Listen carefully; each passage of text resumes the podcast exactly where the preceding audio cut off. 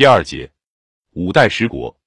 此所谓五代十国，其实只是唐氏藩镇之严整，为其间有极可注意者数事：一、关中自李茂贞、昭宗时，镇凤翔，再范阙，封其王，为朱全忠所败，遂不振。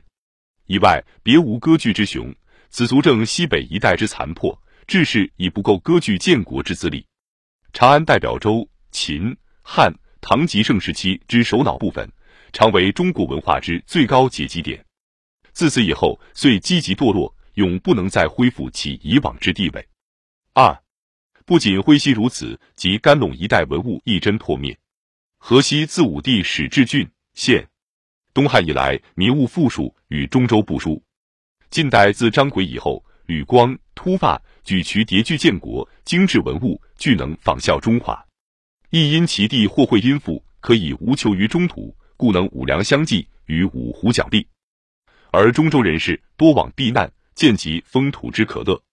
唐天宝以后，河西陇右没于吐蕃。大中咸通虽复河黄，而名存实亡。五代以及于宋，河陇为西夏所据。元昊虽倔强横逆，其土地亦过于五梁。五梁指有河西五郡：吴陵、夏。元昊有夏、宁、隋、右、晋、陵、延、应、会、甘。梁、肃、瓜、沙等州，庆历初复县丰州，其地东据河，西至玉门，南临萧关，北控大漠，延茂万里。然苟绝其岁次护市，则不免衣皮食酪，饥不能以备国，是以积极屈服。北是辽，南是宋，仅足自存。待河西自唐中叶以后，沦于异域，渐化为龙荒沙漠之区，无复西之繁华。甘梁之间以诸河为灌溉，兴陵有古渠曰唐梁，曰汉源，皆之引黄河，仍是汉唐人一列也。自长安既毁灭，中原之风声气息、文物礼乐，亦与甘梁隔绝，遂若有夷夏之分，仓荒复数百年。中国西北部文物骤衰，实为唐中叶以后一极要之转变。三五代中之后，唐都洛阳，上使东周。东汉、西晋、北魏之旧都，亦是隋唐之陪都。其他四代皆都变开封，直到宋代不能迁都。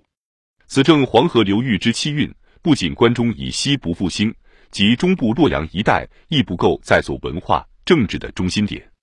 中国社会的力量渐渐退缩到东边来。第四，五代均在黄河流域，十国除北汉，均在长江以南。五代名义上虽上承唐，下启宋，号为王室地禅之正统，其实前后五代共只五十四年，而已有八姓十三君。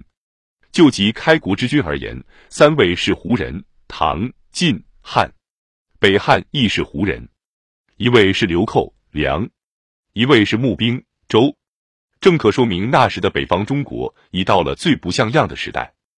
而南方九国十国，除北汉。指九国，比较期运长，其中过半数以上，每一国之年代皆超过五代之全时期，其少数亦超过五代全时期之一半。文物龙还有一个样子，自此以后，南方社会遂渐渐跨加到北方社会的上面去。此和南北朝又不同。有著者如吴徐之告之经复恤民，越前流之大兴水利江这一带，至宋遂为乐土。又如南汉刘岩所用刺史五五人，皆北方所万不能及也。而南唐文物尤为一时之冠。宋太祖建隆元年，有户九十六万余；四平荆南、湖南、蜀、广南、江南得户一百六十万，蜀五十余万，江南六十余万，即两地户数级超过中原矣。此亦与三国南北朝相异也。五。是晋时晋唐称臣契丹，是以复礼，歌赠优，计十六州。自此下至元顺帝退出中国期间，凡四百二十四年，那一带土地可以说长受异族的统治。虽此诸族均受汉化，然要之不能与中国本部相比。若严格言之，则此十六州中之某几部分，自安史以来，早已不能直接沾受到中国传统政治与文化之培养。如是，则先后即将及六百年之久。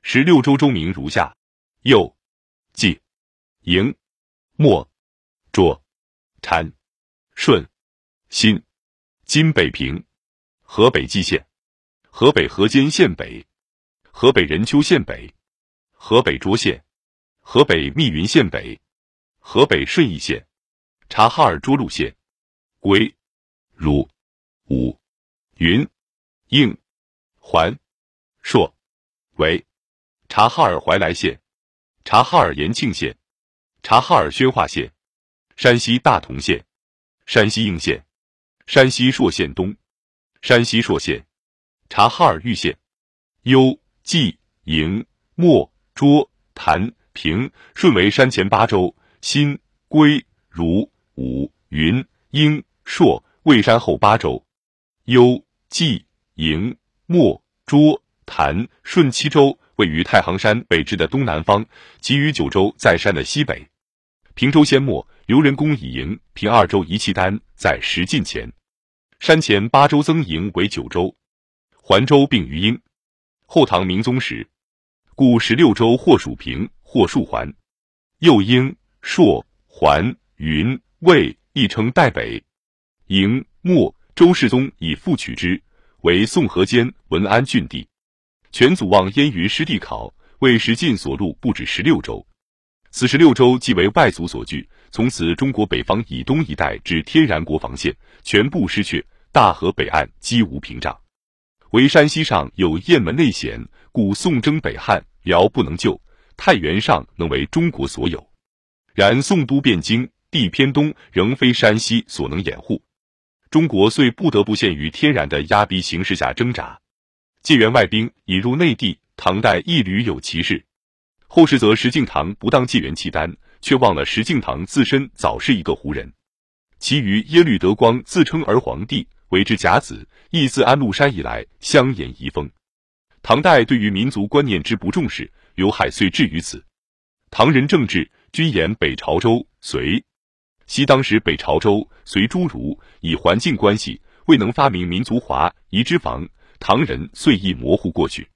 六，是中国东北部契丹族之骤盛。